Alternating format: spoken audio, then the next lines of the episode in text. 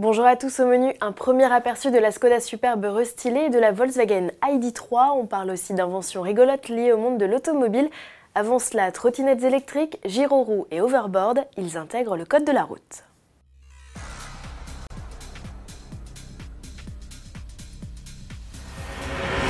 Face à la déferlante d'engins de déplacement personnel motorisés, le gouvernement réagit enfin. En septembre 2019, de nouvelles règles s'appliqueront aux utilisateurs, à commencer par la circulation sur les trottoirs. Elle sera interdite, sauf avis contraire d'un maire, et pénalisée d'une amende de 135 euros pour tous ceux excédant la vitesse du pas, environ 6 km/h. Autre motif sujet à amende, la circulation à deux avec des écouteurs sur les oreilles ou à une vitesse supérieure à 25 km/h. Dans ce cas, le tarif du PV grimpera à 1500 euros. Selon la ministre chargée des Transports, Elisabeth Borne, le décret doit permettre un usage plus responsable de ces engins. Texte qui prévoit également que les dispositifs soient équipés de feux avant et arrière, freins, catadioptres et avertisseurs sonores.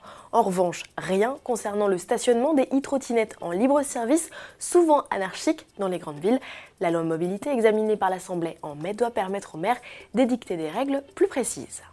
Nouveau look pour la superbe, cette dynastie née il y a 85 ans. La troisième génération du récent vaisseau amiral Skoda profite d'un restylage.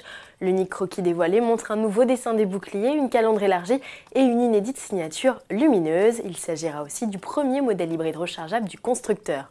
Pour en savoir plus, rendez-vous ce 23 mai lors des quarts de finale du championnat du monde de hockey qui se déroule à Bratislava et dont Skoda est partenaire depuis 27 ans. Volkswagen s'apprête à en dire plus sur sa première berline compacte 100% électrique, à commencer par son nom, ce sera ID3. En outre, ce 8 mai, 9 mai en France en raison du jour férié, le constructeur ouvrira le carnet de précommande du modèle. Selon des rumeurs, le prix devrait se situer sous la barre des 30 000 euros. À confirmer, l'autonomie oscillera elle entre 330 et 420 km selon la batterie choisie. Il faudra patienter jusqu'en septembre et au salon de Francfort pour la découvrir de visu. Son lancement interviendra lui en 2020. Pour finir, une série d'inventions jusqu'au 8 mai 2019 se tient à la foire de Paris, le traditionnel concours Lépine. Le saviez-vous, c'est à cette occasion qu'Armand Peugeot a présenté l'ancêtre du klaxon et que l'on a découvert le disque de stationnement et le jeu du Milborn. Et en 2019, la start-up Simone a choisi de présenter sa trottinette ultra compacte au format A4. La société Visibike, un éclairage à LED pour rendre les cyclistes plus visibles en éclairant leur dos. Et Bertrand Jacquelot, un indépendant, une roue qui s'aplatit, flat wheel que l'on verrait bien sur des poussettes pour réduire l'encombrement dans le coffre de nos voitures. À voir aussi un système de projection holographique des panneaux routiers.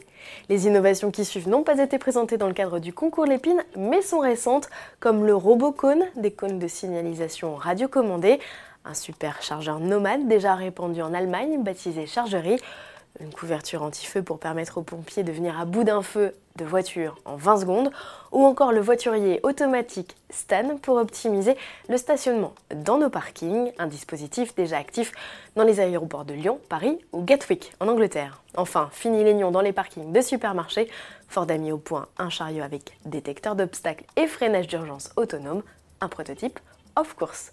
On se retrouve jeudi avec en vedette notamment la Porsche 900 Speedster, on parlera de son prix.